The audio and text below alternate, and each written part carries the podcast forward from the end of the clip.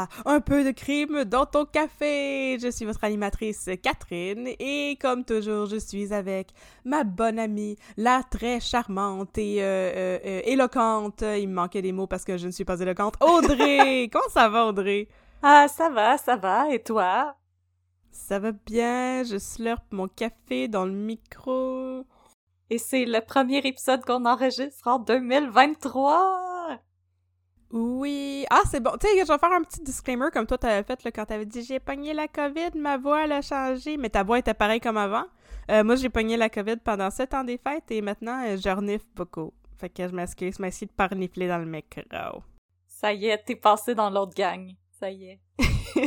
Hey! Je, je fais partie des vrais maintenant. Mais là, c'est ça. Aujourd'hui, là, je fais des blagues, là, parce que euh, on a quelque chose de vraiment terrible à discuter. Non, mais le cas qu'on a pour aujourd'hui, c'est rough, là. Puis là, je regardais mes cas, euh, mes futurs cas avec les enfants qui meurent, puis les enfants des asiles. Puis euh, sérieusement, j'étais comme tabarnouche, ah, bah, bah, bah, 2023, ça part rough, c'est chapeau de roue.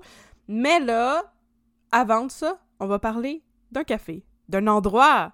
De quel endroit tu veux parler? Alors, aujourd'hui, le café que j'aimerais vous recommander, ça va être, euh, avec le thème de l'épisode, le café que j'aimerais vous recommander, ça s'appelle Pourquoi pas? C'est un café qui est situé sur la rue Atateken, entre le boulevard Maisonneuve et Ontario, donc c'est vraiment en plein cœur du village. La raison pour laquelle je vous recommande ce café aujourd'hui, c'est parce que c'est un café dont les propriétaires font partie de la communauté LGBTQIA+. C'est un café qui s'affiche très ouvertement et fièrement comme faisant partie de la communauté LGBTQIA+, à Montréal. Alors, pour l'épisode d'aujourd'hui, je trouvais ça important de recommander une entreprise euh, qui encourage la communauté et en plus de d'encourager une business locale, d'encourager euh, les personnes LGBTQIA+. En plus, ils servent des produits du café de Mello, qui est un café qu'on vous a déjà recommandé par le passé. Ce sont des excellents cafés qui sont faits au Canada. Et aussi, tant qu'à y être, parce que c'est notre podcast puis on fait ce qu'on veut, on va aussi shout out un deuxième café, qui est le café de nos amis Laurence et Cynthia. Donc, si vous êtes dans la région de Québec, nous vous recommandons le Café Librairie Saint-Suave, qui est un autre café queer et féministe. Aussi, sachez que tous les produits, donc les scones, les biscuits, etc., sont faits avec beaucoup d'amour par Laurence et elle-même. Alors, si vous allez, si vous êtes dans la région de Québec, on vous recommande le Saint-Suave, un petit café très tranquille, loin du centre-ville et des touristes, où vous allez pouvoir relaxer avec un bon livre, un bon café et dans une belle ambiance très tranquille. Et on en profite pour saluer Laurence, qu'on a, que ça fait longtemps qu'on t'a vu, mais on espère te voir bientôt. On espère que tu vas bien. Oui, et moi j'aimerais faire un, un dernier euh, remerciement à Laurence parce que suite à ma story Instagram de la semaine passée, elle m'a écrit pour m'expliquer comment ça marche une maudite cafetière italienne à Schneid et ça faisait comme 4-5 fois que j'essayais les maudits trucs du YouTuber James Hoffman, dont euh, Audrey raffole, mais que moi je n'aime pas parce que il était pas capable de m'aider à faire du café dans ma cafetière italienne. C'était comme du goudron, c'était dégueulasse. Et Laurence, avec comme deux étapes très simples, a réussi à tout résoudre mes problèmes et maintenant mon café, il est délicieux. Alors merci encore Laurence, c'est vraiment apprécié. Qu'est-ce qu'on ferait sans toi, Laurence? Tu es incroyable. Ben là, je... moi je, je, je l'aurais sûrement garoché par la fenêtre, là, ma cafetière italienne. Là. J'étais rendu là. Oh non, en plus, c'est une belle cafetière. Je sais, mais c'était, tu sais, c'est- comme, je me suis levée le matin samedi, puis là, mon chum m'a dit, qu'est-ce que tu veux faire aujourd'hui? Puis j'ai dit, je n'ai qu'un objectif, c'est de réussir à faire un café dans ma cafetière italienne. Et j'ai essayé trois fois dans la journée, puis les trois fois, ça n'a pas marché. Puis là, le lendemain, j'ai dit, OK, là, c'est aujourd'hui que j'ai le dessus sur la maudite cafetière italienne. Puis là, j'ai réessayé deux autres fois, puis ça n'a pas marché. Puis là, finalement, Laurence m'a écrit, ses conseils fonctionnaient, puis on a tout réglé bim bam bim. J'ai même pas eu besoin de la lancer par la fenêtre. Écoute, j'étais contente. Écoutez, si ça vous intéresse, euh, on va les partager avec vous. Donc, euh, Non, j'ai gardé pour moi. non, ça! Oui, mais on va les partager une autre fois. Là. Ça, ça fait cinq minutes qu'on a introduit euh, notre sujet euh, dont on veut pas parler parce qu'on veut pas trop pleurer aujourd'hui. Mais on va faire on pareil. va pleurer pareil. C'est pas... J'ai déjà un Kleenex, je suis prête. Ah, j'ai pleuré en écrivant mon texte. Fait que, sachez-le, aujourd'hui, ça va être difficile. Est-ce qu'on va pouvoir faire des blagues de mauvais goût quand même? Mettons, au début, début, début. Ah, ok, parfait. Donc, euh, bienvenue à notre épisode. Aujourd'hui, nous parlons de Joe Rose. Et oui, aujourd'hui, je vais vous parler du meurtre de Joe Rose. J'ai intitulé mon épisode Le meurtre de Joe Rose, un combat vers la fierté. Je vais vous donner mes sources. Euh, Puis là, je sais que c'est quelque chose d'un peu controversé dans le monde du podcast de prendre d'autres podcasts comme source, Ben non, je veux dire, des fois, il n'y a pas d'autres informations que les autres podcasts qui ont d'autres informations. Mais la raison pour laquelle j'ai pas pris des articles, c'est que le cas était très, très, très mal couvert à l'époque, puis je vais vous en parler en tant que tel euh, dans mon épisode. Mais mes sources. J'ai quand même un article qui est Prejudice to Pride, The Forgotten Murder of Joe Rose par Richard Burnett pour The Gazette. De Gazette. Tant que c'est pas le Vanity Fair. non, c'est pas le Vanity Fair. Mange la chenille. on a du beef avec le Vanity Ok, Fair, oui. c'est ça. Ensuite, on a. The Murder of Joe Rose, qui est un, épisode du podcast Canadian True Crime Podcast, et le Mm. premier épisode de l'excellente série Le Village, Meurtre, Combat, Fierté par Radio-Canada. Si vous l'avez pas déjà écouté, euh, je vous recommande. C'est une excellente série avec euh, des gens qui ont euh, joué des rôles très importants pour la communauté à l'époque. Euh, Vraiment, c'était une excellente série, très bien recherchée, euh, très touchante aussi à écouter avec des Kleenex et une petite couverture. Et comme d'habitude, je vais je vais vous faire mes mes trigger warnings. Mhm. Excusez, j'allais faire, j'allais faire des jokes de mauvais goût encore, puis là, je me suis comme retenue, puis... Je, je vais péter ma coche contre les personnes homophobes tantôt. Voilà. Parfait ça. Fait que mes trigger warnings pour aujourd'hui, on va pas s'en cacher, homophobie, hate crime, euh, langage pas toujours adapté à nos sensibilités actuelles.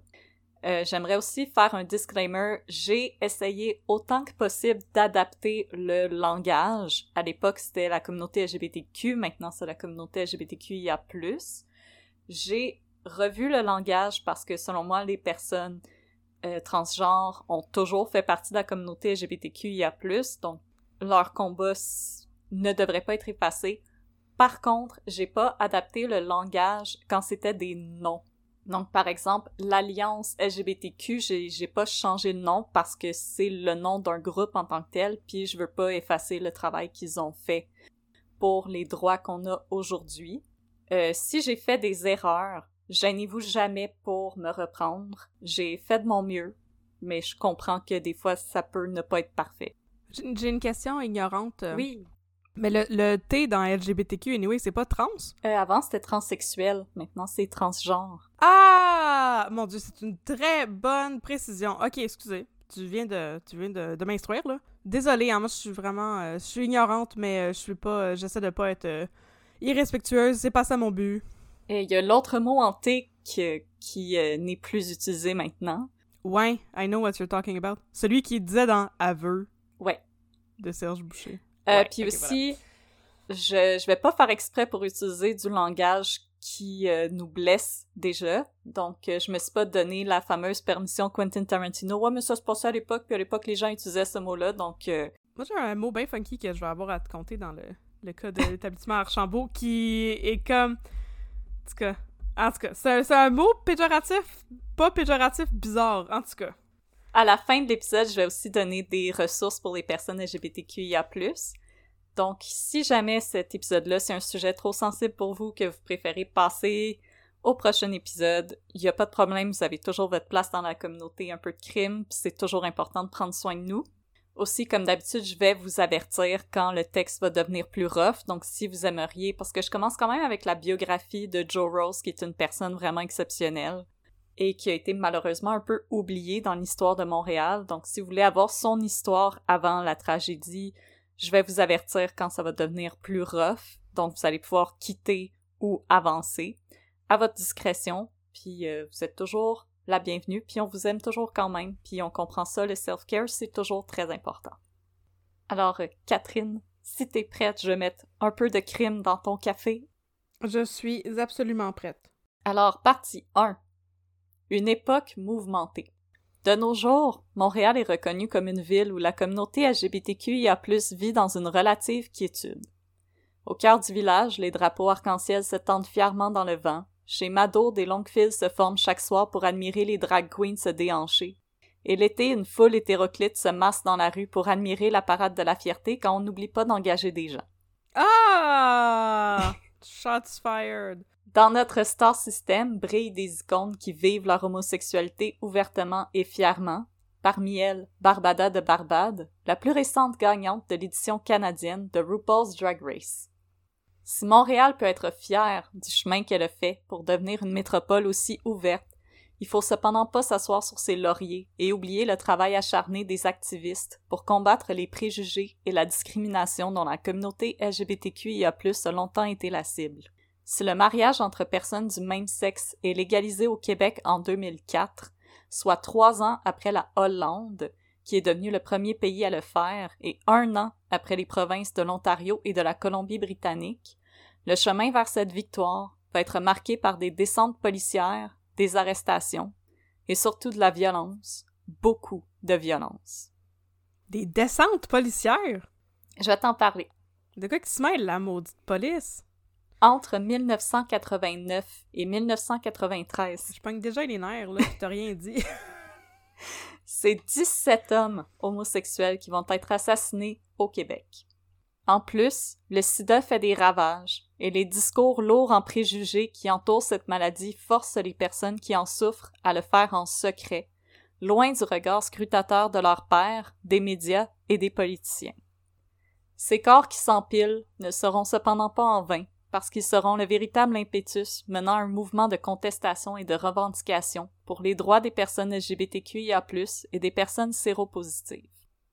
Parmi ces morts violentes, injuste, celle de Joe Rose, va particulièrement marquer les esprits et va être la goutte qui a fait déborder le vase pour la communauté LGBTQIA+, de Montréal. Partie 2. Joe Rose, He's here, he's queer, get used to it. Né le 27 décembre 1965, Joseph Rose a toujours su qu'il était différent. Il était encore un enfant quand sa famille quitte la Nouvelle-Écosse pour s'établir à Montréal. À l'école secondaire, Joe Rose n'hésite pas à afficher ouvertement son identité, et ce, malgré les réactions négatives, voire carrément violentes de ses pairs. Il est gay et il est fier. Quand, un jour après un cours de gym, il est victime d'une embuscade par une bande d'adolescents qui vont le battre, il va se contenter de se rhabiller et va attendre leur chef à la sortie de l'école. Quand celui-ci arrive, Joe l'accueille en lui mettant son poing en pleine figure. Une fois son assaillant au sol, Joe va lui crier Tu diras à tes amis que tu t'es fait battre par une. Mm. Se réappropriant l'insulte qui se faisait crier à longueur de journée. Par la suite, Joe se faisait encore crier des insultes homophobes, mais plus personne n'osait s'en prendre à lui physiquement. Dans un article accordé à The Gazette, Joe déclare avoir été actif sexuellement, et ce, dès un très jeune âge. Il décrit avoir vécu une double vie. D'étudiant secondaire pendant le jour à travailleur du sexe la nuit un travail où le risque planait sans cesse. Le risque de se faire battre ou même tuer par ses clients, qui eux vivaient leur homosexualité en cachette.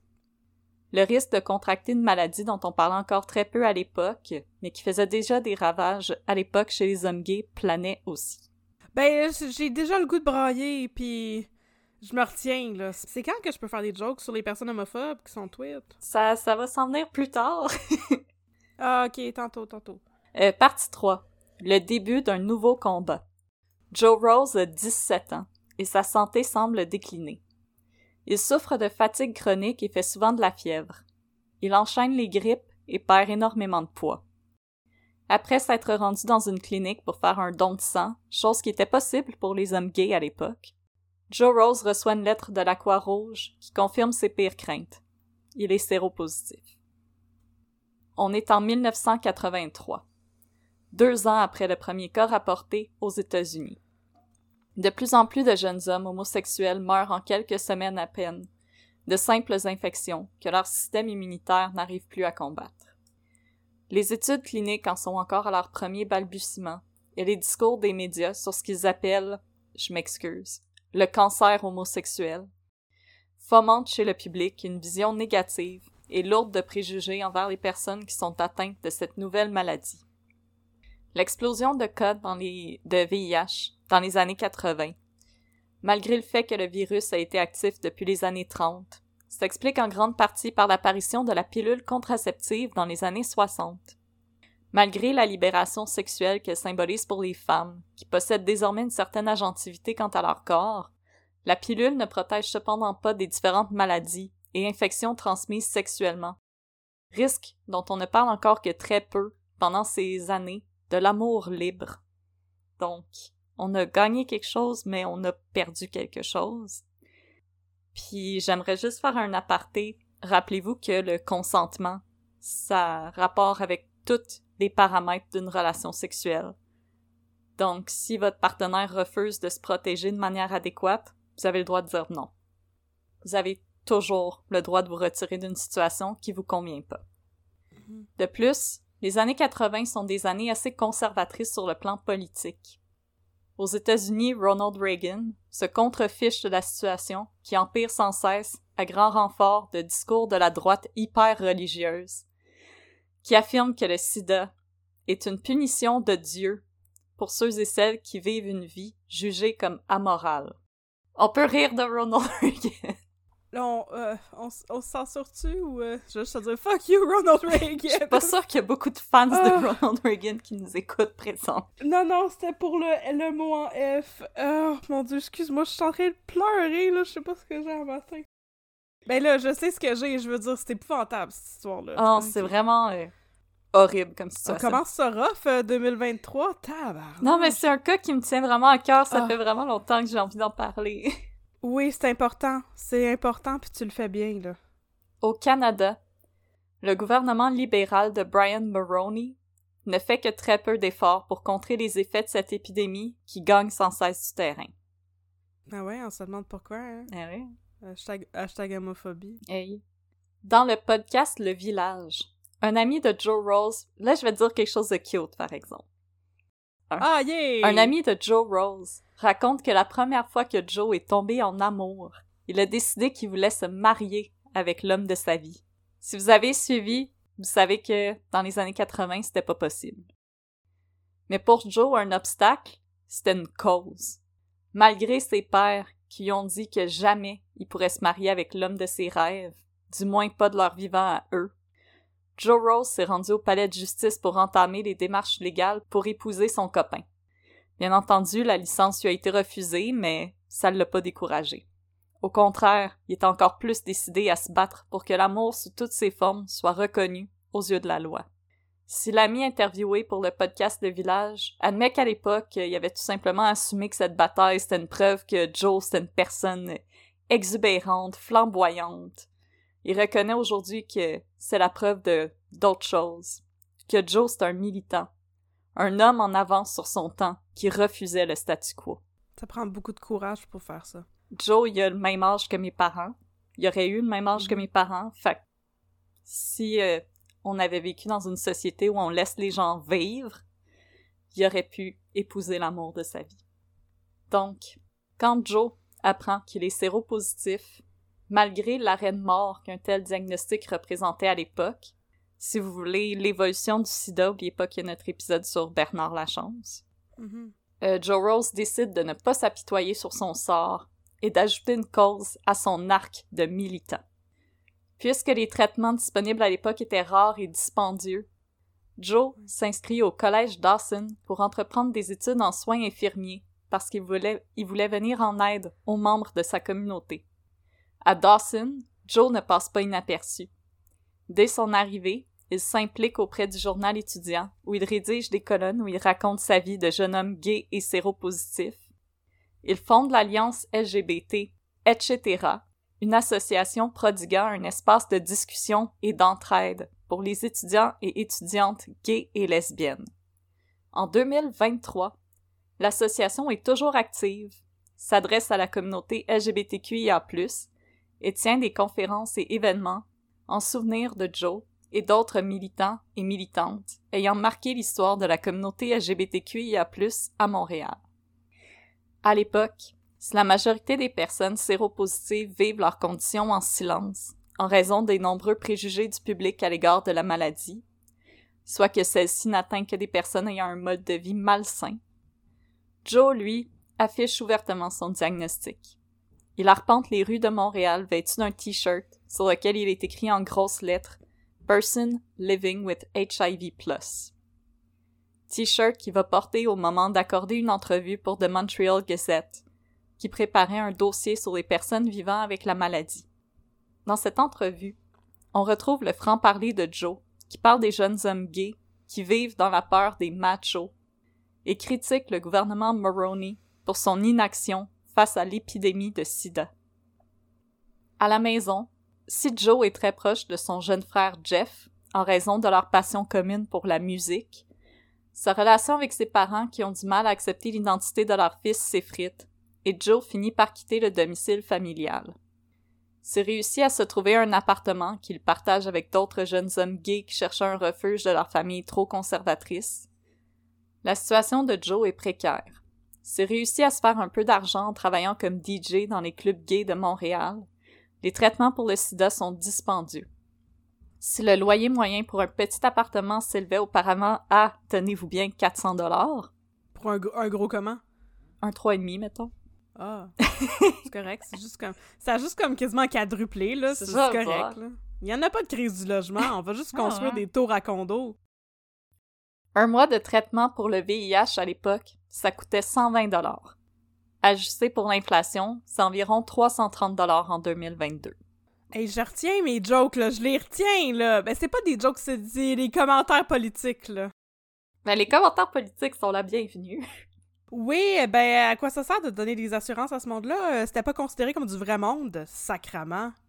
C'est ça. Est-ce que ça a pas d'allure? Ça a tellement pas d'allure. Puis euh, j'ai ah! j'ai oublié d'inclure ça dans mon texte, mais le traitement pour le VIH, euh, fallait aller le chercher sur le marché noir. C'était pas... T'allais pas le chercher en pharmacie, il fallait que t'aies des contacts. Mais non, parce que c'était pas vraiment important pour les pharmacies. Ah, ah, ah, ah, je trouve ça terrible! Ok, c'est bon, j'ai fini. Je me calme. Euh, souvent, Joe doit choisir entre son traitement ou se payer de la nourriture. Il est squelettique et il sait que s'il perd encore plus de poids, ses traitements lui serviront plus à rien parce qu'il sera trop faible pour se battre. Il prend la décision difficile de cesser ses traitements pour pouvoir se payer un peu de nourriture et tenter de reprendre un peu de poids. Puisque le stress a aussi un effet nocif sur la santé, il décide d'abandonner ses études et devient militant à temps plein mais aussi pour profiter du temps qui lui reste avec ses amis et sa famille. Après une période difficile où Joe avait rompu toute communication avec ses parents, Maurice Rose, le père de Joe, va faire les premiers pas et décide de réparer sa relation avec son fils. Les choses ne sont pas parfaites, mais le cœur y est. Maurice offre des meubles pour que l'appartement de Joe soit un peu plus douillet et va tenter d'aider Joe du mieux qu'il le peut. En 1989, Joe a 23 ans et son VIH a progressé vers la phase terminale, le sida. Il combat pneumonie après pneumonie, a perdu la moitié de ses cheveux et environ 50 livres. Il passe beaucoup de temps dans un centre de soins pour personnes atteintes du sida, où on lui prodigue des traitements. Même si la fin approche, Joe veut demeurer un vecteur de positivité et de changement dans la communauté. Il teint le peu de cheveux qui lui restent en rose, se rend à des rencontres avec des élus municipaux pour exiger que plus de fonds soient alloués à la recherche sur le VIH et le sida, et continue d'accorder des entrevues à divers médias. Dans l'une de ces entrevues, il déclare que même s'il n'a pas honte de son diagnostic, qu'il aimerait pouvoir retourner dans le temps, et qu'il envie la nouvelle génération de jeunes hommes gays qui bénéficient d'une meilleure éducation sexuelle et des avancées scientifiques et médicales. Mais en même temps, est-ce que c'est pas un peu grâce à lui que cette nouvelle génération peut vivre un peu plus sécuritaire? On dirait que ça me fâche encore plus l'histoire de Bernard Lachance de voir quelqu'un qui s'est autant battu puis qui a pas eu les mêmes opportunités que lui puis qui voulait tellement vivre. Il avait juste 23 ans. Je comprends pas comment tu peux être témoin de des, injustices terribles comme ça, puis pas, pas réagir, puis continuer à dire « Ah ben ouais, mais c'est pas vraiment un problème, c'est quelque chose qui est marginal, ça touche des, des communautés qui, qui sont éloignées de moi, euh, ça sert à rien de s'en préoccuper, voyons donc! » Tu sais, le sida à l'époque, ça touchait beaucoup les personnes LGBTQIA+. Ben oui. les personnes qui prenaient des drogues dures, les travailleuses du sexe, puis les personnes autochtones. Déjà que c'est des personnes qui ont pas beaucoup de soutien, imagine quand t'as ce diagnostic-là en plus. T'es encore plus stigmatisé, là. C'était vraiment une vie euh, où tu te cachais. C'est horrible. Ces personnes-là méritent pas d'être traitées comme ça. Oh, c'est... Non, c'est tellement injuste. À la fin de l'entrevue, Joe déclare cependant au journaliste qu'il va bientôt commencer un nouveau traitement expérimental et qu'il a beaucoup d'espoir pour l'avenir. Partie 4. L'attaque. Chers auditeurs, si vous voulez pas entendre ça, c'est maintenant que vous allez avancer ou quitter, tout simplement. J'irai pas dans les détails qui sont pas nécessaires, mais ça va être rough. Je vais fermer mes oreilles. Euh, je suis vraiment désolée. Sachez que Catherine et moi, on est avec vous. Mais comment osons-nous, Audrey? Ben, on est très respectueuse, pas envers euh, Ronald Reagan, mais il mérite pas qu'on soit respectueux. Ah, ben, genre, en tout cas, The War on Drugs, on n'embarquera pas là-dedans, là, mais c'est ça, Reagan, c'est... Ah, Reagan, c'est le Margaret Thatcher des États-Unis. Je suis prête à battre n'importe qui qui est pas d'accord avec moi. Je suis 100% d'accord. Quelques semaines plus tard, Joe se rend au club gay Cox sur la rue Montcalm avec un ami, Sylvain Dutil. Attends, attends, attends, faut que je le dise. Nice. Ça s'appelle Cox? K-O-X! Ah, ok! je pensais que ça s'appelait Cox comme, euh, tu sais, un coq ou, euh, you know, l'autre affaire. Ou you know. c'était, mon, c'était ma chance de dire nice. Ok. Puis là, parce que je sais que Catherine a Google tout le temps tout, Oui. le club a déménagé sur Sainte-Catherine en 1991 avant de fermer ses portes en 1996 après que de nombreuses descentes de l'escouade de moralité Ah! aient fait fuir ses visiteurs Mes et l'endroit sera finalement démoli en 1993. Hey, les squats de moralité. S'il y a bien une affaire hypocrite dans la vie, c'est ça. Et ça, je vous en ai déjà parlé. Je vous renvoie à mon épisode sur euh, Pacifique Plante et la commission Coron. OK. Yes, sir. On est samedi soir et Joe se sent assez bien pour sortir et s'amuser avec des amis. Il appelle son jeune frère Jeff pour l'inviter à le rejoindre, mais celui-ci décline l'invitation car ce soir-là, il performe avec son groupe dans un bar à Sainte-Thérèse. Les frères Rose se promettent toutefois de se donner des nouvelles pour essayer de se rejoindre plus tard. Jeff l'ignore, mais c'est la dernière fois qu'il va parler avec son frère. On est le 19 mars 1989. Il est 3 heures du matin. Lascaux, les bars ferment et les fêtards rentrent chez eux. Parmi eux, Joe Rose et Sylvain Dutil quittent le club Cox et prennent l'autobus devant les menées dans l'est de la ville, à la station Frontenac. En raison de sa santé déclinante, Joe ne sort plus souvent, alors quand il peut le faire, il veut en profiter au maximum.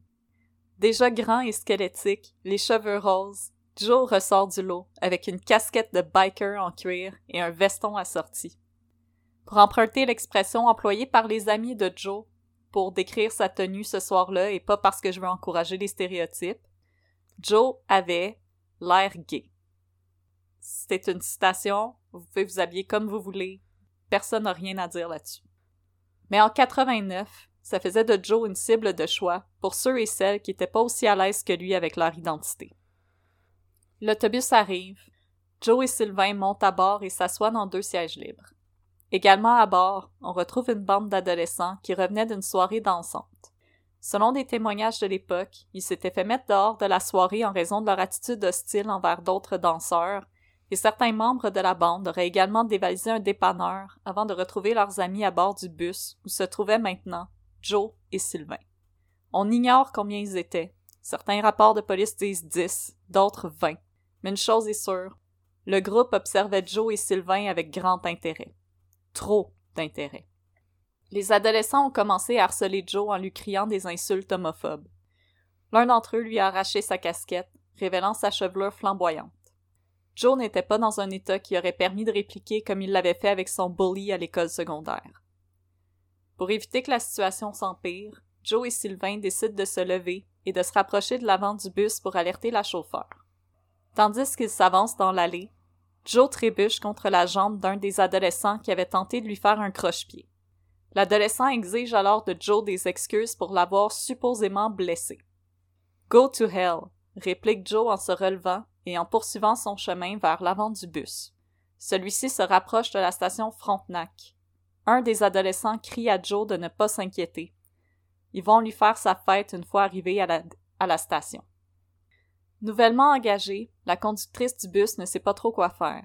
La formation qu'elle a reçue pour les situations d'urgence dit qu'elle doit enclencher les phares extérieurs du bus, qui servent à alerter les autres chauffeurs et les taxis qu'il y a un danger à l'intérieur du véhicule et d'appeler la police.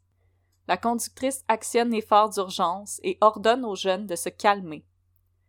La dame n'a toutefois jamais enclenché la deuxième phase du système d'urgence, qui consiste à tirer sur un cordon d'alarme directement relié à la centrale de police.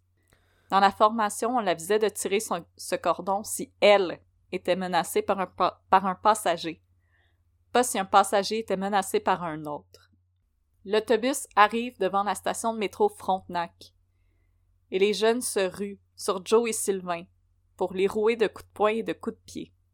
La conductrice ouvre les portes du bus et exige que tous descendent. Quelques adolescents se conforment à la demande, mais d'autres demeurent derrière et continuent de battre Joe et Sylvain. Encouragés, ceux qui avaient quitté remontent à bord et se joignent à la mêlée. Selon le témoignage de Sylvain, les choses se sont passées rapidement. Les jeunes en avaient surtout après Joe, parce que celui-ci correspondait le plus au stéréotype des personnes gays et séropositives. Joe a reçu plusieurs coups à la tête, à la figure, à la poitrine. Éventuellement, les adolescents ont sorti des couteaux et ont commencé à poignarder Joe. La conductrice a tenté d'intervenir, mais s'est retirée après avoir elle-même reçu un coup de couteau. Finalement, elle a tiré sur le cordon d'urgence pour alerter la police, mais il était trop tard. Tandis que tous s'acharnaient sur Joe, un adolescent est arrivé par derrière avec un poignard et l'a enfoncé dans le dos, le tuant sur le coup. Joe s'effondre dans une mort de sang dans l'allée centrale du bus, et les adolescents se dispersent dans les rues encore endormies du quartier centre-sud. Quand la police arrive finalement sur les lieux de la tragédie, Sylvain est couvert du sang de son ami, qu'il tente de réanimer en vain.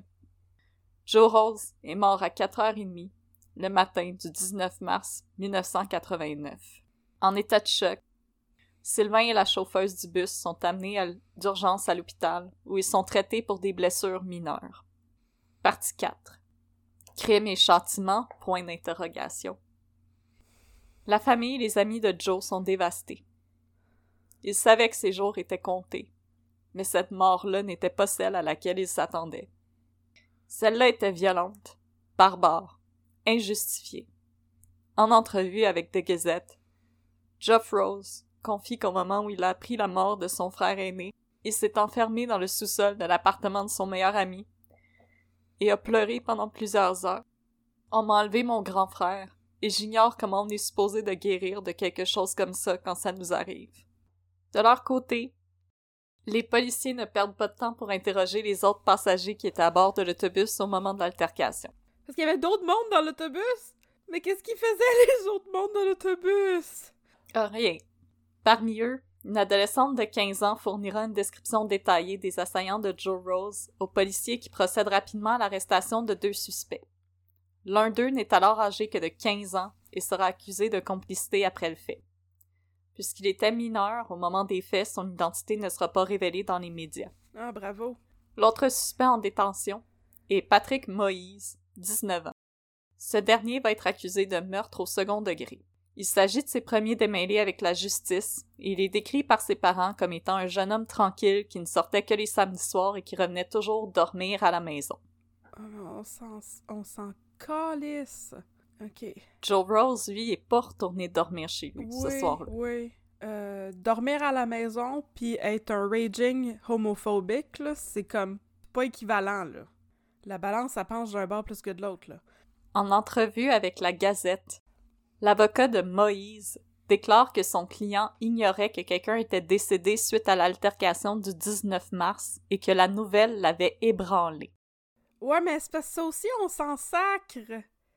Je veux dire, euh, il a fait partie du l'émeute qui l'a... Euh, tu sais, 10 à 20 personnes, c'est beaucoup, là, qui l'a tabassé.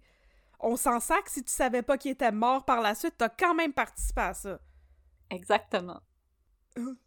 J'ai bien ébranlé de savoir qu'il est mort quand on l'a poignardé à plusieurs reprises. Hey, mangeons de la chenille! Quoi, le gars que Voyons j'ai donc. frappé dans la tête, il est mort? Ben voyons donc! Ben, que c'est ça? Je faisais juste donner des coups de poing dans le chest. euh, euh, hey! Si bol!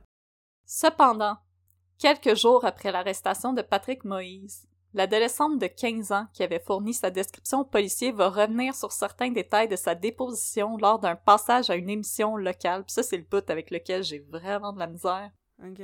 Sur les ondes, la jeune fille admet s'être trompée et que celui qui était responsable du coup de poignard fatal était un jeune homme svelte, blanc et francophone. Or, cette description ne correspondait pas du tout à Patrick Moïse, qui était noir et athlétique. Oh, mais il était présent, Patrick Moïse. Il était présent, il était là. Ok, mais je pense que ça y enlève pas le blâme pour autant, là. Non, euh, Ok. complice puis euh, accessoire après le fait, ça fait partie des choses qui sont illégales. Pour une rare fois, les policiers n'ont pas fait de profilage racial et ils avaient clairement une personne qui était impliquée. Ben, aussi, on parle d'une... Ah, En anglais, on dit euh, melee. Je veux dire, ouais, ouais, ouais, ouais. c'est difficile de voir qui qui a fait quoi, là. Ouais. Fait que la jeune fille, elle s'est trompée, mais il était là pareil, là. Elle l'a pas inventé, ce Ben gars-là. je veux dire, elle s'est pas trompée comme euh, les Central Park 5, là. C'est pas qu'elle s'est trompée pis qu'il était pas là partout pis qu'il était pas impliqué. En tout cas.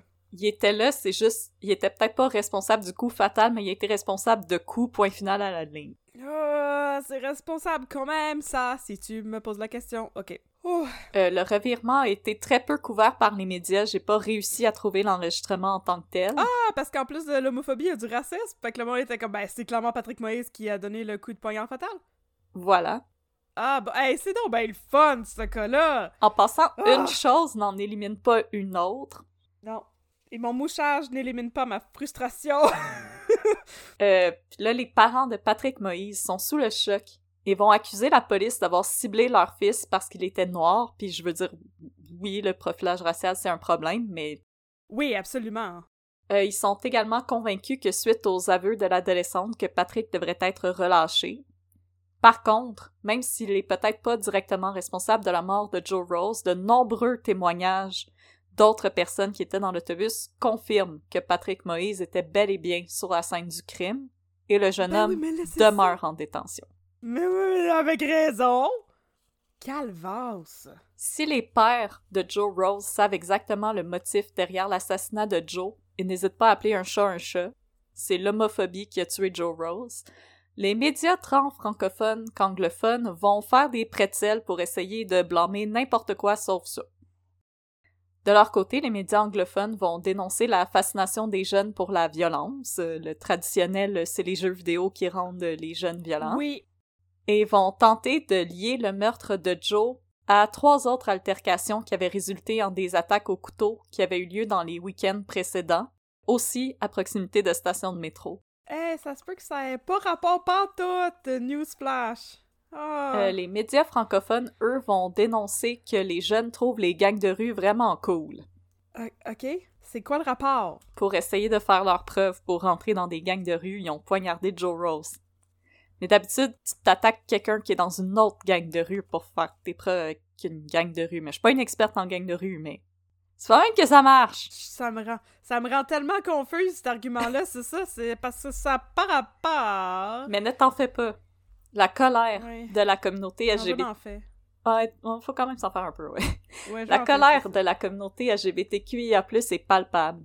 Et, deux jours après le meurtre de Joe Rose, ce que la presse décrira comme une manifestation spontanée s'organise en l'espace de quelques heures pour dénoncer la violence faite à la communauté.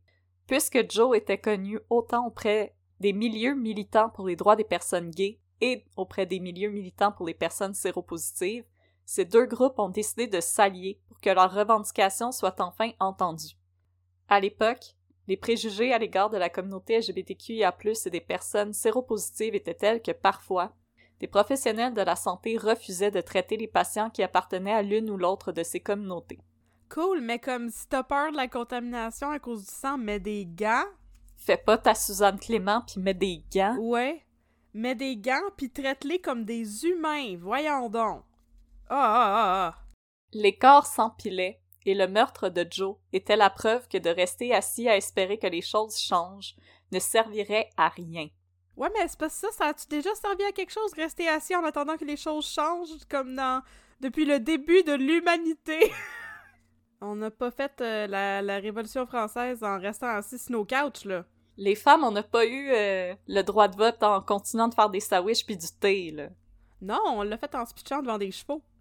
En l'espace de quelques heures, c'est près de 200 personnes qui prennent d'assaut les rues de Montréal pour que justice soit faite. Ben là, mais ça. Des militants vont prononcer des discours dans lesquels ils dénoncent le meurtre barbare de Joe Rose et les faits de cet acte sur leur communauté, précisant que Joe n'avait pas été tué en raison de son apparence, mais parce que l'homophobie était omniprésente, que la discrimination à laquelle ils faisaient face risquait un jour de leur coûter la vie. Absolument. Une fois les discours terminés, la foule s'est mise en marche, direction la station de métro Frontenac, pour tenir un vigile en souvenir de Joe Rose. En chœur, les manifestants criaient We will not forget Joe Rose, we will not be quiet. Nous n'oublierons pas Joe Rose, vous ne nous ferez pas taire. Puisque la manifestation s'était organisée en quelques heures à peine, les organisateurs n'avaient pas eu le temps d'obtenir les permis nécessaires pour manifester dans la rue. La police a tenté de stopper la foule, la menaçant avec des matraques et bloquant la route avec leurs véhicules. Mais rien à faire. Les policiers étaient en infériorité et la foule a réussi à atteindre la station Frontenac. Une fois arrivés, les manifestants ont allumé des chandelles à l'endroit où Joe était décédé, se sont tenus la main et ont chanté ensemble. Puisque Joe savait que ses jours étaient comptés, ses arrangements funéraires avaient déjà été faits.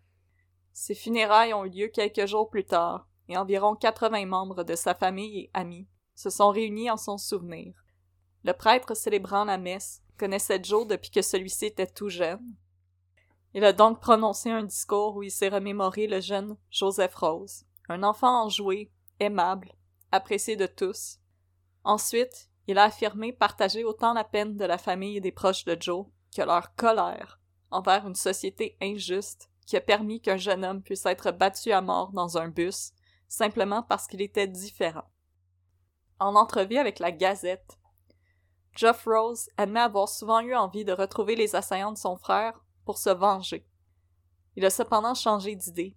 Je ne voudrais pas que quelqu'un vive avec ce que je vis présentement. Le père de Joe, Maurice, lui est d'un tout autre avis. Il est en colère. Il en veut à la STCUM de ne pas avoir réussi à prévenir l'altercation qui a coûté la vie à son fils. L'Astocum. L'Astocum, l'ancêtre de la Stum.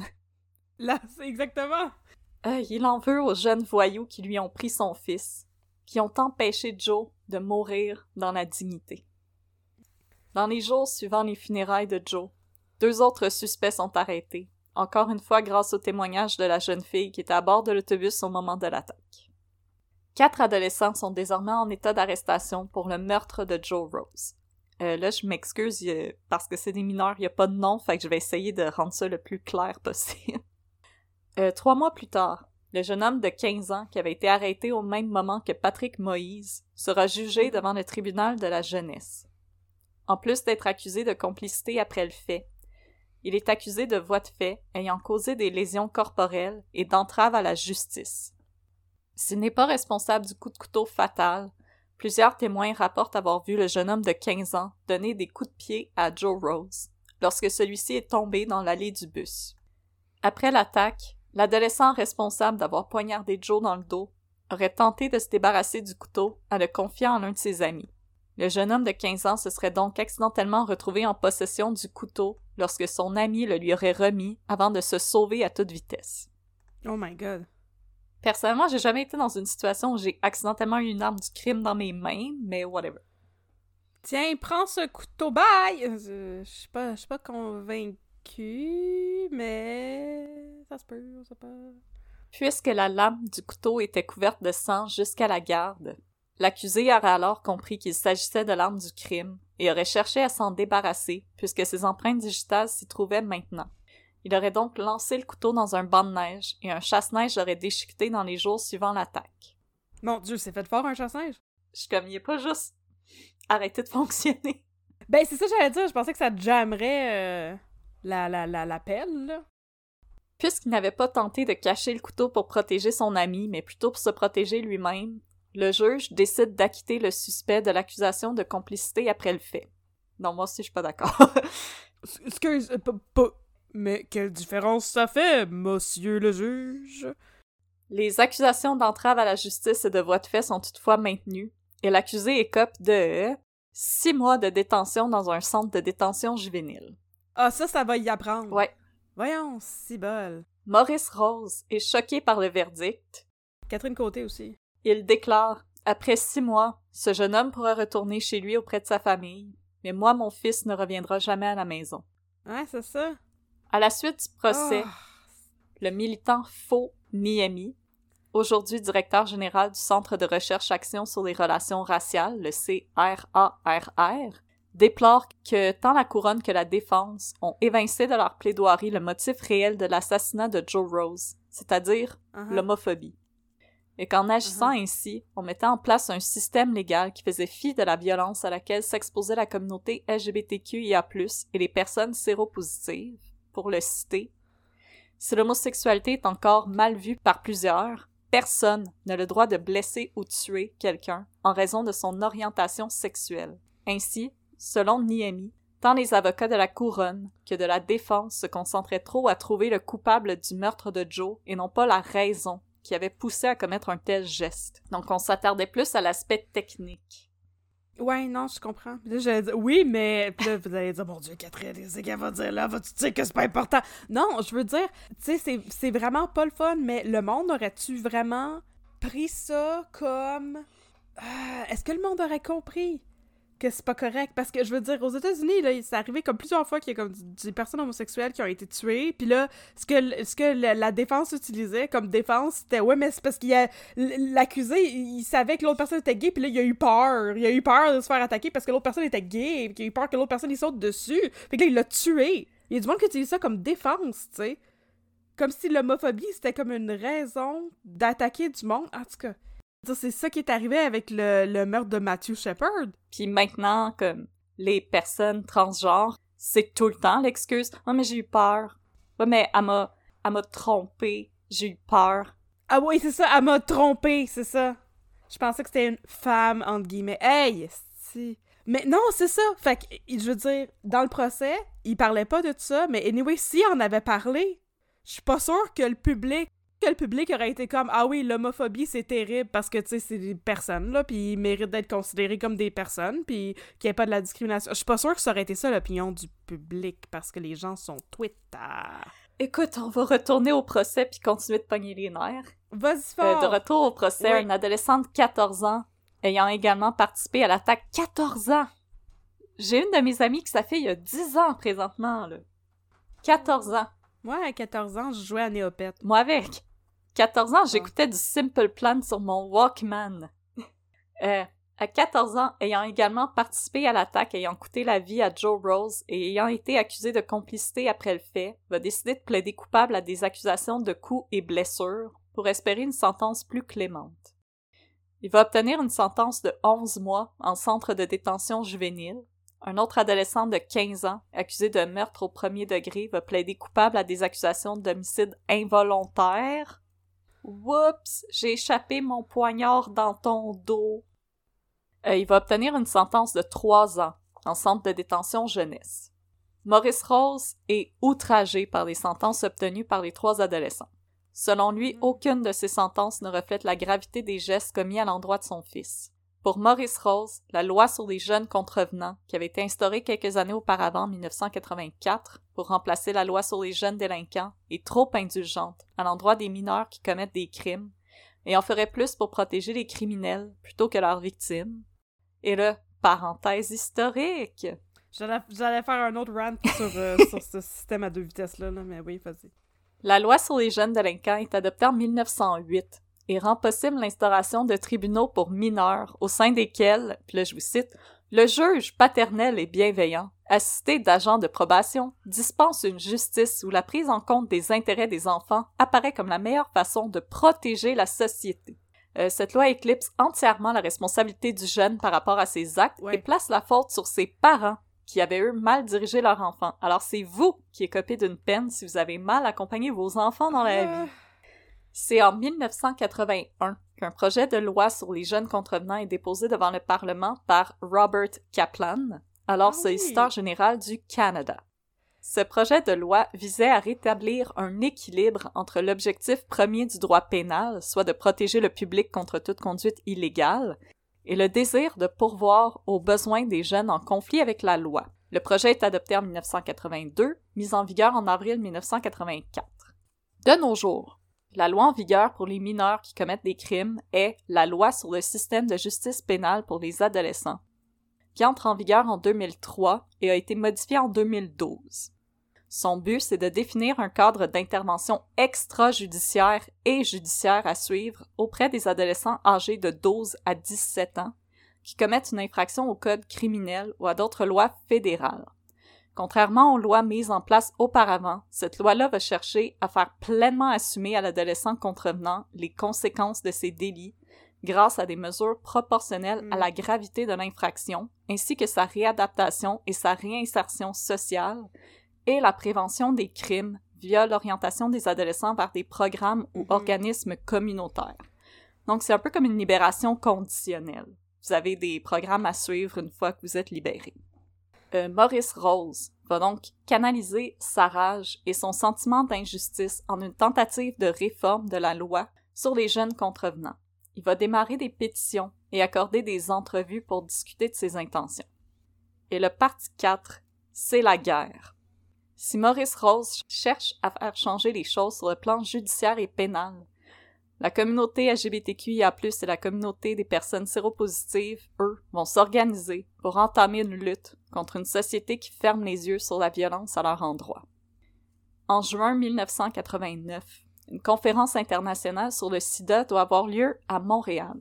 Jusqu'à ce moment, la conférence était décrite par des militants du milieu comme de la poudre aux yeux, un événement réservé à l'élite politique pour faire croire à la communauté que les choses avançaient. Des militants montréalais ainsi que le chapitre new-yorkais de ACT UP, AIDS Coalition to Unleash Power, se réunissent pour protester et dénoncer l'inaction du gouvernement Mulroney. Aura également lieu la publication du Montreal Manifesto, où l'on présente une charte de droits pour les personnes séropositives et on annonce l'ouverture du chapitre montréalais de ACT UP en janvier 1990. Une fois fondé, le chapitre montréalais de ACT UP décide que sa première action visera à commémorer Joe Rose. Le 19 mars 1990, soit un an après le meurtre de Joe Rose, on va organiser un die-in en face du complexe des jardins, où une quarantaine de manifestants vont se rendre devant l'établissement en criant We're here, we're queer, get used to it. On est ici, on est queer, habituez-vous. Une fois arrivés, les manifestants s'étendent sur le sol et prétendent être morts. Et le parenthèse activisme. Le die-in est une action mise en place en 1989 par le journaliste, documentariste et activiste américain Robert Hilferty. L'action a pour but de faire réaliser au public et aux figures d'autorité que leur inaction face à l'épidémie de VIH faisait se multiplier les morts. L'image des corps étendus sur la chaussée nous force à voir de manière tangible les conséquences de notre inaction et, en forçant la police à déplacer physiquement les corps inertes des manifestants, le poids Wow. de notre indifférence. Le die-in, c'est aussi une manière de renverser le message selon lequel les personnes séropositives mouraient des conséquences de leurs actions. Le die-in, c'est dire la mort, c'est la conséquence de Ouais. votre inaction. Puis euh, aussi, euh, parenthèse, le dirigeant du euh, chapitre de ACT UP à Washington, quand il est décédé, on a célébré ses funérailles sur la pelouse de, de la Maison Blanche Oh! pour dire voilà Ronald Reagan. Oh, wow! Wow! Puis il y a aussi Ah. des activistes qui avaient dit quand je vais mourir, lance mon corps à travers les fenêtres du White House. Nice! Ah, ça, je suis d'accord. Je pense que c'est pas arrivé, Ah. mais je, je pense qu'il y a des manifestants que leurs cendres ont été répandues sur le, la pelouse de la Maison Blanche. Et euh, moi, je suis à 100% en faveur de cette Ouais, action. moi aussi. Avec ACT UP Montréal, on va aussi assister à la naissance du chapitre montréalais de Queer Nation, nommé Queer Nation of Rose, pour rendre le nom plus bilingue, mais aussi en souvenir de Joe Rose. Puis là, on continue dans la, palen- dans la parenthèse militante. Oh yeah! Les militants et les policiers vont s'affronter à plusieurs reprises, et le tout va culminer avec la tristement célèbre descente policière dans le Sex Garage, aux petites heures du matin le 14 juillet 1990. Après avoir déclaré une fête qui se tenait illégale, les policiers forcent les fêteurs à quitter l'endroit, un loft où se réunissaient surtout des membres de la communauté LGBTQIA+.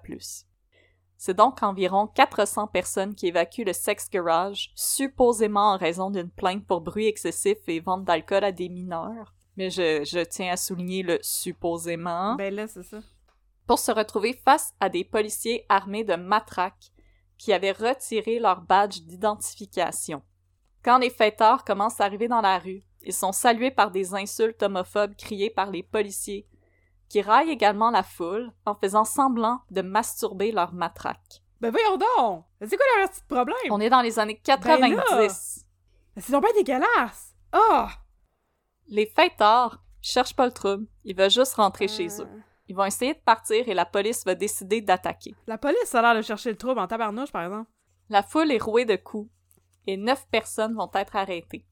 Parmi les, pré- les personnes présentes ce soir-là, on retrouve Linda Dawn Hammond, une photojournaliste et militante qui capture des images de brutalité policière qui vont se retrouver le lendemain à la une des journaux montréalais. Ah! Wow! Hey! Isn't that the consequences of my actions? euh, Comme qu'ils disent. Ah, well, Tabarnouche. well, oh, well. well, well, well!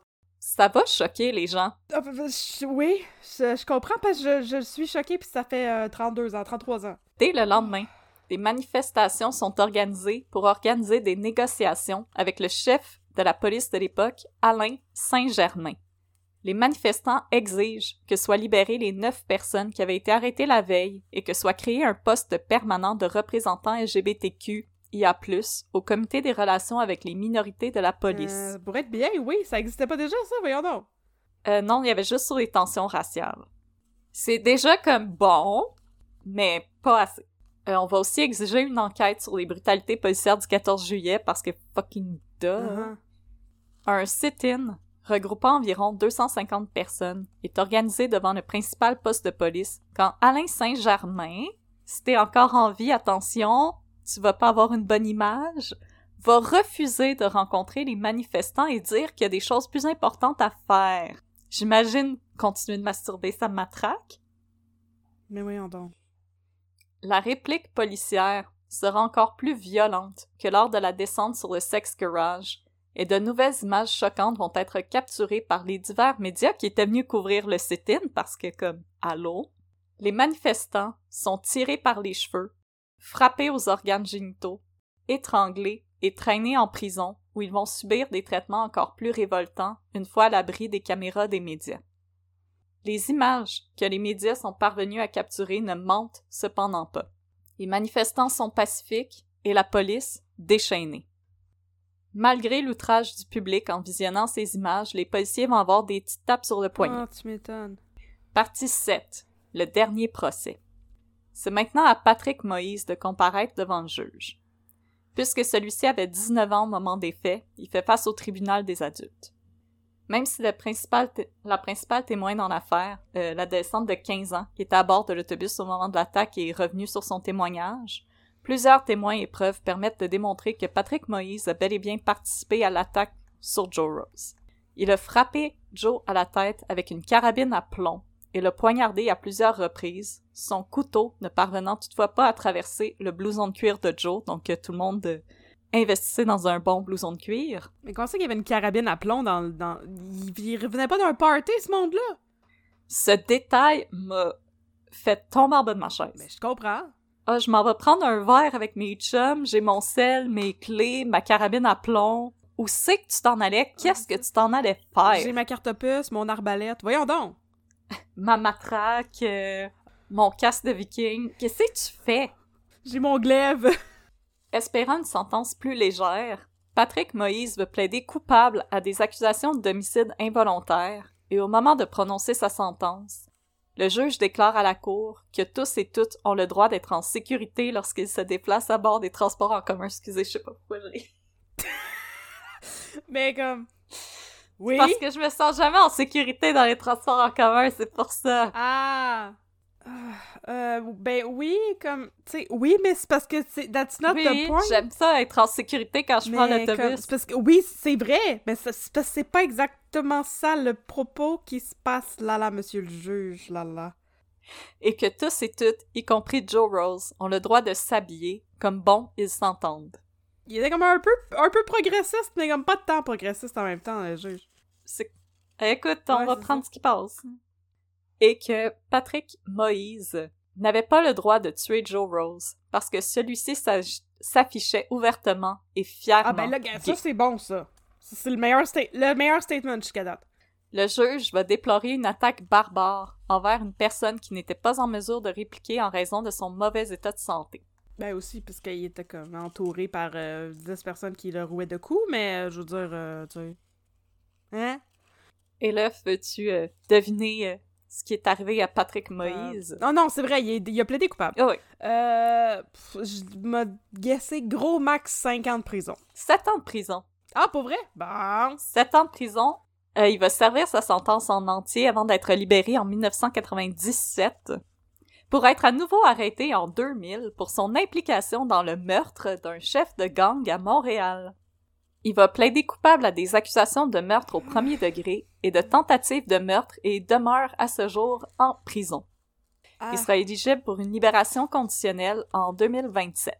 ah non, ok, pas... Tantôt, là, pas de suite. On a encore une couple d'années.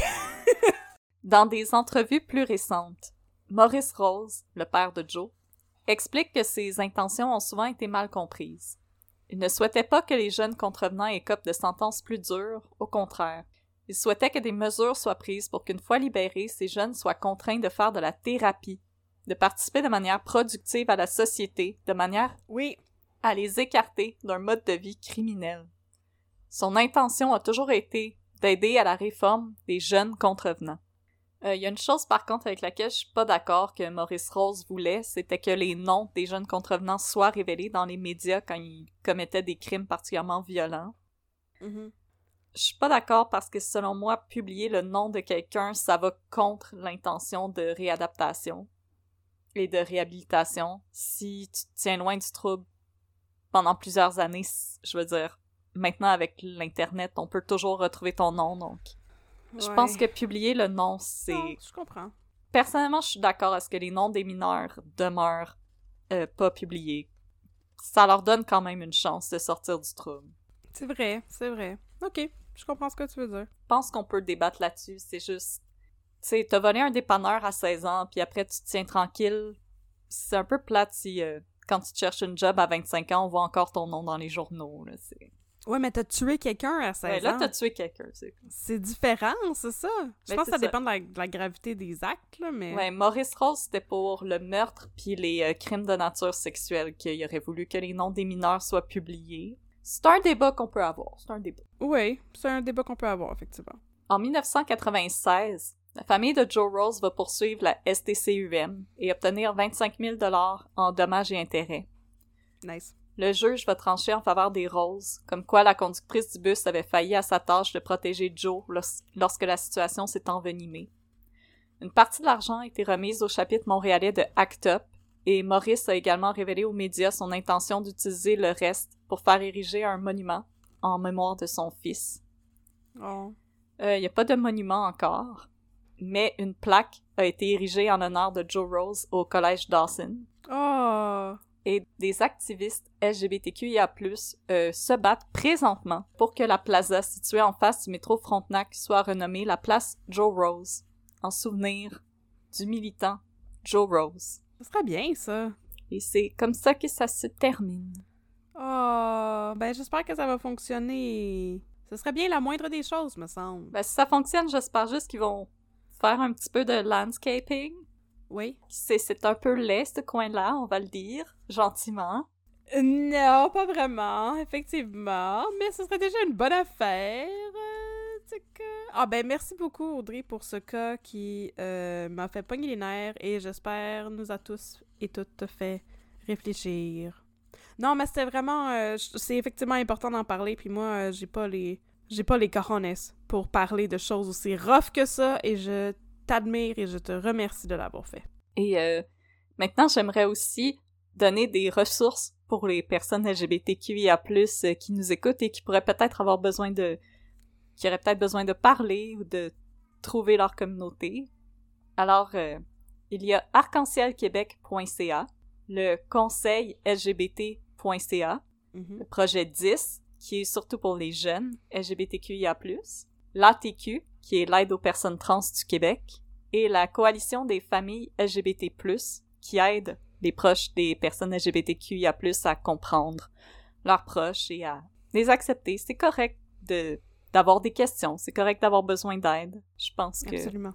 c'est comme ça qu'on apprend à mieux se connaître puis euh, à mieux s'aimer et à mieux vivre ensemble. Mhm. Oh, c'est magnifique. Oh, je te remercie beaucoup d'avoir euh, conclu avec cette, euh, cette note-là. Oh, je trouve que c'est quelque chose d'incroyable que tu as fait aujourd'hui, puis c'est important de parler des histoires comme ça. Et non pas juste de faire des jokes déplacés tout le temps. En même temps, c'est ma communauté, je veux dire, euh, je l'ai jamais dit ouvertement en ondes, mais comme je suis bisexuelle et euh, c'est des histoires qui me touchent beaucoup. J'ai beaucoup de réflexions là-dessus des fois, puis sais quand je lisais les articles, ça disait comme oh aujourd'hui, tu sais Montréal, c'est vraiment une des villes les plus accueillantes pour la communauté LGBTQIA+, puis tu sais j'habite à proximité du village, puis tu sais oui, je suis vraiment fière de voir les drapeaux, puis de voir que c'est comme un statement de la ville, puis l'été, les balles de couleurs au-dessus de Sainte-Catherine, puis les spectacles dehors de drag queen. Tu sais, présentement, avec ce qui se passe aux États-Unis, je réfléchis beaucoup, puis faut pas oublier qu'à toutes les fois qu'on fait plusieurs pas par en avant, il y a toujours des gens qui vont essayer de nous tirer par en arrière. Ouais. Tu sais, quand on dit « Ah non, euh, maintenant, l'homosexualité, c'est vraiment quelque chose qui est très accepté », je veux dire, tu sais, je pense qu'il faut qu'on prenne un moment pour réfléchir au traitement, justement, des célébrités qui vivent ouvertement leur homosexualité. Je veux dire, le traitement de Catherine Levac versus le traitement de Safia Nolin, on peut-tu en parler? Ouais. Je veux dire, il y en a une des deux qui doit fermer ses réseaux soci- sociaux une fois par mois parce qu'elle reçoit trop de menaces de mort, là. Étrangement, c'est celle qui correspond pas à nos standards de beauté. Étrangement. Oh, y a-t-il quelque chose qui a un rapport là-dedans? Ouais, non, je sais. Puis quand euh, François Arnaud a fait son coming out l'année passée ou a deux ans, comme homme bisexuel, oui, il y a eu beaucoup de gens qui l'ont félicité, qui ont dit comme c'est vraiment un beau geste parce que l'identité bisexuelle est souvent effacée. Mhm. Mais il y a eu tellement de commentaires de pourquoi tu fais pas juste dire que t'es gay ou euh, oh je savais que t'étais une Ah.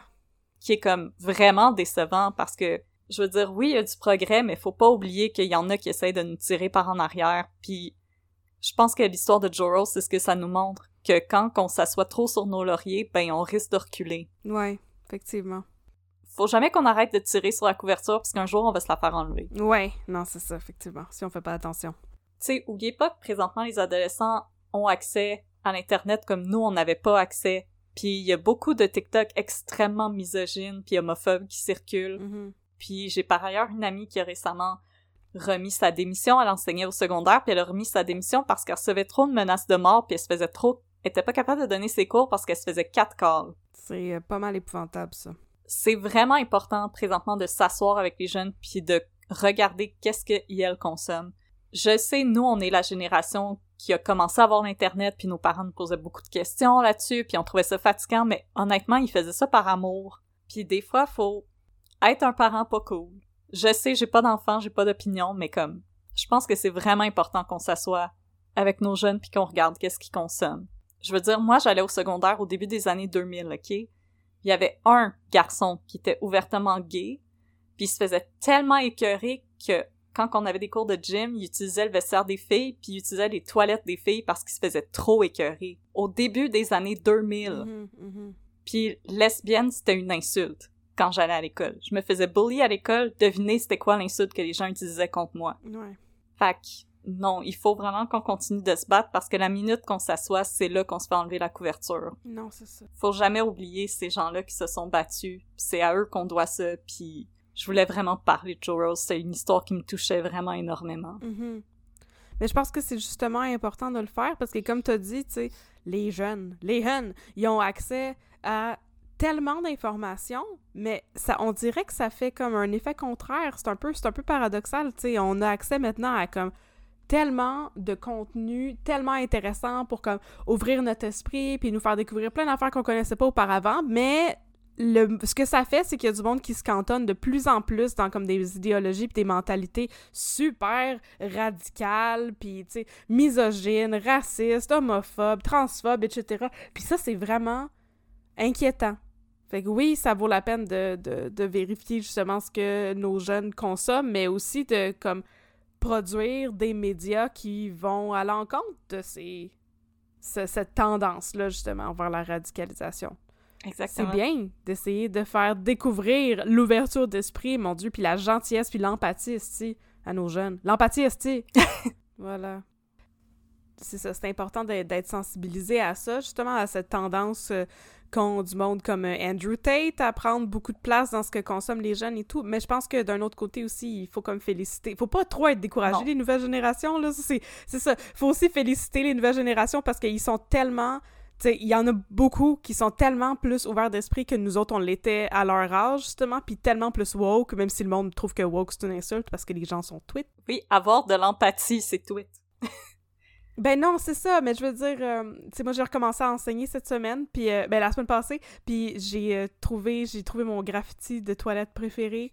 dans une des toilettes, à côté de la salle des profs, il y a des élèves qui ont écrit We Heart You Queer Kids ». Puis là, il y a des gens qui ont répondu We heart you too. Oh.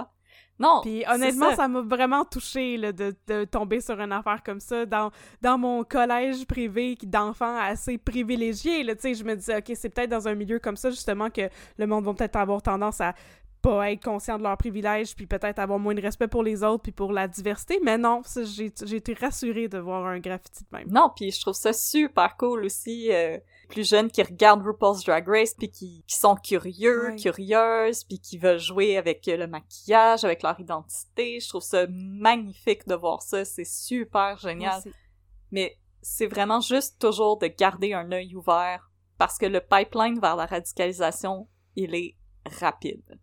Oui, effectivement. Puis il y a quelqu'un, une gentille personne, qui nous a écrit dans une critique que toi pis moi on était deux, je cite, bébé Lala woke. Oui, c'est vrai, c'est vrai, c'est nous ça, effectivement. Ben, moi, je, je, veux, je dis fièrement, oui, je suis un bébé Lala woke. Je pleure quand je lis des histoires de personnes homosexuelles qui se sont faites poignarder sur un autobus. Puis je chiale contre Ronald Reagan et je suis fière de le faire. Voilà. Bébé la woke for life. Bébé la woke for life, écoute. Puis c'est ça, moi j'ai j'ai euh, j'ai souvent cette réflexion là, tu comment on peut faire pour expliquer à des gens qui sont, des gens qui sont homophobes ou des gens qui sont transphobes? Puis moi mon explication préférée là, c'est dans la vie là, il y a énormément de choses en lesquelles les gens croient et des choses que les gens vivent que moi je ne vis pas ça m'empêche pas de comprendre que ça existe quand même. Moi, je suis pas croyante, je suis pas catholique du tout, je suis pas religieuse, mais je sais qu'il y a du monde qui croit en Dieu puis qui vivent ça. Juste le fait que moi je le vive pas, ça veut pas dire que les autres n'ont pas le droit de le vivre, ça veut pas dire que ça n'existe pas. Juste parce que toi t'es bien dans ton identité cis genre, ça veut pas dire qu'il y a du monde qui se, se sent pas autrement là. Ça veut pas dire que tout le monde vit exactement les mêmes émotions que toi. Juste parce que tu partages pas, tu sais, euh, juste parce que t'es pas bisexuel, ça veut pas dire que tu peux pas comprendre qu'est-ce que c'est la bisexualité ou que tu peux pas accepter que d'autres personnes soient bisexuelles. La même chose pour justement la transsexualité, pour euh, les transgenres, pour tout ça. Je, veux dire, ça, ça a pas de bon sens. C'est. Oh, ça me gosse tellement. Tu sais, le monde qui sont quand même, quoi ça d'avoir la parade de la fierté gay? On n'a pas la parade de la fierté hétéro. Regarde, juste parce que t'es pas, pas une personne dans la communauté LGBTQIA+, ça veut pas dire que ce monde-là, il existe pas pis qu'ils ont pas le droit de faire le party une fois de temps en temps. Ça te tente-tu de les laisser vivre? Voilà. Hey! Voilà. Fait que tout ça pour dire qu'il faut être ouvert à la diversité. Et de l'empathie. Et regarder la vie avec les yeux du cœur! Merci, Jerry. Jerry nous l'a dit. Ah, est-ce que je peux recommander un roman avant qu'on qu'on boucle? Non! Oui, bien sûr, bien sûr, bien sûr. On sait même pas qu'est-ce qu'on va raconter dans nos histoires du petit docteur Fandin, et oui, fait que voilà. Euh, J'aimerais vous, vous conseiller, pardon, le premier roman de Catherine Mavrikakis. Ah! Deuil cannibale et mélancolique, où elle parle de des amitiés qu'elle a perdues à l'épidémie du sida à Montréal dans Mhm. les années 80. C'est un livre très touchant. Euh, pas une petite lecture légère d'été, ça vous fesse dedans, mais c'est vraiment un livre euh, magnifique, extrêmement touchant avec une écriture aussi poignante que poétique. C'est vraiment un roman magnifique. Je vous conseille aussi son essai sur la chanteuse euh, Diamanda Galas, guerrière et gorgone. C'est peut-être un peu opaque si vous connaissez pas la chanteuse Diamanda Galas et n'écoute pas du Diamanda Galas qui veut, Mhm. mais elle parle aussi beaucoup de différents activistes euh, sidéens. Et c'est super intéressant, ça, ça nous ouvre beaucoup sur euh, l'histoire des arts et du sida qui se sont bien entendu, euh, qui ont été très euh, jointes dans les années 80, on va dire ça comme ça. Par exemple, Robert Mapplethorpe. Mhm. Euh, donc c'était c'est vraiment un livre deux livres absolument géniaux donc euh, Deuil cannibale et mélancolique et Diamanda Galas guerrière et gorgone deux livres de la charmante Catherine Mavrikakis Très bonne recommandation. Merci beaucoup. fait plaisir Bon, donc euh, merci à tous et à toutes euh, d'avoir été des nôtres aujourd'hui. Si vous avez aimé ce que vous avez entendu, n'hésitez pas à aller nous donner une note de 5 étoiles sur Apple Podcast parce qu'on le mérite. Mais aussi, vous pouvez nous suivre pour nous encourager sur Facebook à Un peu de crime et sur Instagram à Un peu crime dans ton café. Nous avons également une boutique. Le lien se situe sur notre page Facebook ainsi que notre page Instagram. Dans notre boutique, nous vendons de la marchandise qui est designée à 100% par notre chère Audrey Nationale. Elle a tous les talents. Elle a tous les talents. Et euh, mais désormais, notre euh, marchandise est produite au Canada, dans les grands espaces du Canada. Alors, vous pouvez vous gâter autant que vous voulez et ne pas être incommodé par le taux de change. Sinon, nous avons désormais un Patreon où vous pouvez nous patronner comme des patrons d'art, comme si on était dans la Renaissance. C'est pas assez le fun, ça? hey Wow. c'est pas assez magnifique Sauf qu'au lieu d'aller faire une peinture, d'aller faire une fresque chez vous dans votre château, nous autres à la place, on vous offre un épisode bonus par saison. Donc quatre fois par année, vous avez un épisode bonus. Nous avons aussi différents paliers de patronage. Pour euh, 3 dollars, vous pouvez vous offrir le petit espresso qui vous donne un shout-out en ondes que nous allons faire après cette présentation. Yeah! Pour 5 dollars, nous avons le bon vieux café filtre qui vous donne un shout-out en ondes et accès à notre Discord où nous avons beaucoup de plaisir à discuter de nos projets de crochet, de littérature, de télé, de plein de belles choses comme ça. Ensuite, pour 10 dollars, vous avez le Fancy Flat White qui vous donne un chantant en ondes, un accès au Discord, l'accès aux, épis- l'accès aux épisodes un jour à l'avance et l'accès au contenu bonus quatre fois par année. Ah! Ça arrive bien quatre fois par année. Vous pouvez aussi voir mes beaux montages photos de la face de Jacob Faubert Yes, dans ce sir! Alors, et pour Yes, 15 sir. dollars pour le succulent cold brew, vous avez un chantant en ondes, l'accès au Discord avec mes memes de District 31. Vous avez accès aux épisodes un Ah. jour à l'avance, accès au contenu bonus quatre fois par année, un paquet de trois autocollants que j'ai désigné spécialement pour vous et 10% de rabais sur Mhm. notre boutique Etsy. Yes! 10%! 10%! C'est bien quand même. C'est mieux, mieux que 0%. Et rabais. maintenant, nous allons remercier les gens qui se sont joints à notre Patreon. Alors, merci! Amélie Pinault, merci! Merci Nora Dallaire. Merci Noé Merci G. Frédéric Ouellette. Merci Catherine Morelli. Merci Morelli. Justine Bélanger. Et merci Éric Oui, qui nous a écrit cette la semaine. Et chance, merci qui nous a dit énormément qu'il nous écoutait dans son camion. Fortin, la chance.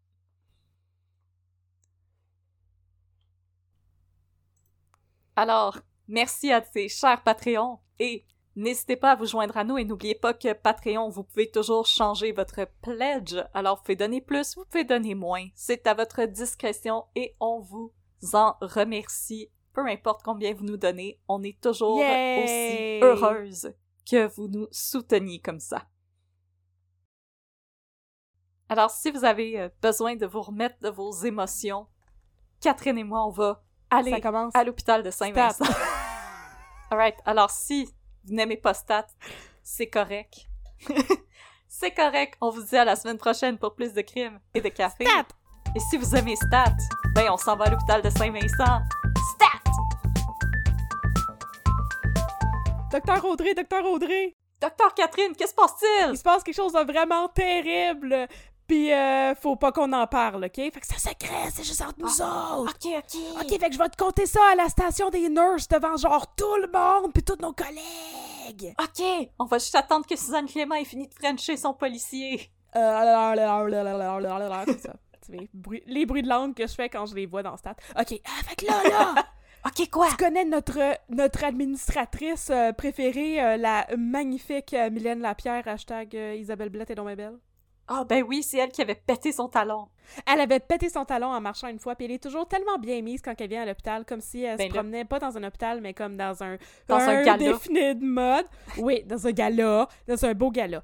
Fait que là, elle est venue là, avec sa mère, parce que sa mère est malade. Oh non!